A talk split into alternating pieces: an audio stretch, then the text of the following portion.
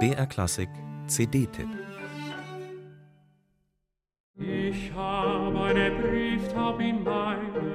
Er hat ein unverwechselbares Timbre. Wer den österreichischen Bariton Georg Nigel einmal gehört hat, vergisst diese Stimme nicht. Und ehe man eigentlich so recht weiß, ob man sie nun mag oder nicht, hat sie einen schon berührt.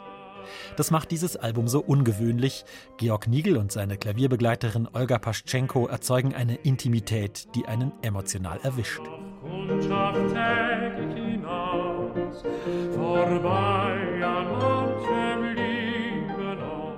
Und genau darauf zielen ja Schuberts Lieder. Nicht auf die große Bühne gehört diese Musik, sondern in einen intimeren Rahmen. Seien es nun bekannte Lieder wie die Forelle oder eher unbekannte wie die Sommernacht. Schubert schrieb sie für seine Freunde und Freundinnen und im Freundeskreis bei den sogenannten Schubertiaden wurden sie erstmals gesungen. Wie uns der Duft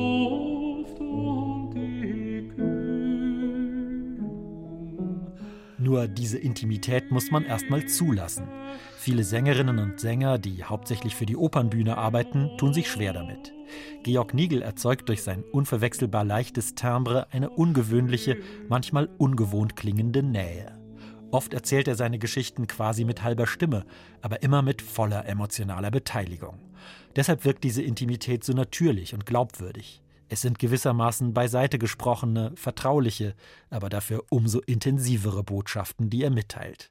Deshalb gehen sie unter die Haut.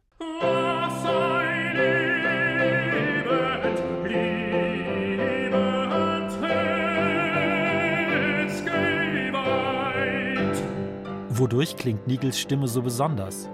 Ungewöhnlich hell ist sie, fast tenoral.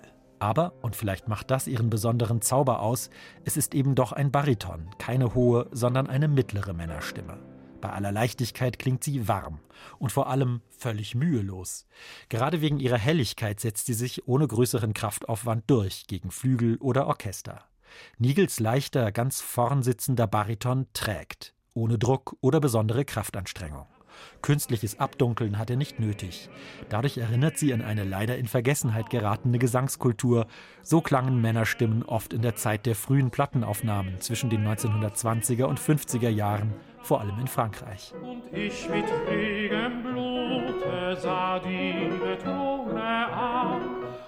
Bei Schubert und in Beethovens Liederzyklus An die ferne Geliebte lässt sich Nigel durch die Pianistin Olga Paschenko auf einem Hammerflügel begleiten. Diese alten, in Schuberts und Beethovens Zeit gebräuchlichen Instrumente klingen heller, weniger voluminös als ein moderner Steinway. Die perfekte Ergänzung also für Nigels auf Intimität setzende Liedästhetik. Die Fische fechten Sorgen und Kram und Leid nicht an.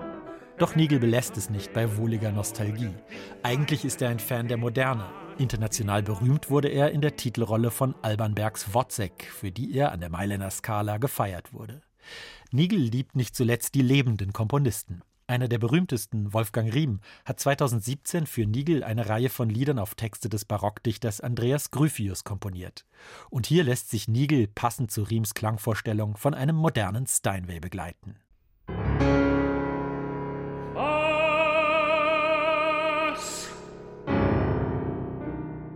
Wenn sich nach der Leichtigkeit der Schubert- und Beethoven-Lieder plötzlich diese so viel dunklere Klangwelt öffnet, dann hat das eine starke Wirkung. Am Schluss kehren Georg Nigel und seine Klavierpartnerin Olga Paschenko zu Schuberts heller Melancholie zurück. Für mich eines der schönsten und berührendsten Alben des vergangenen Jahres. Was ein liebend Herz gefallen.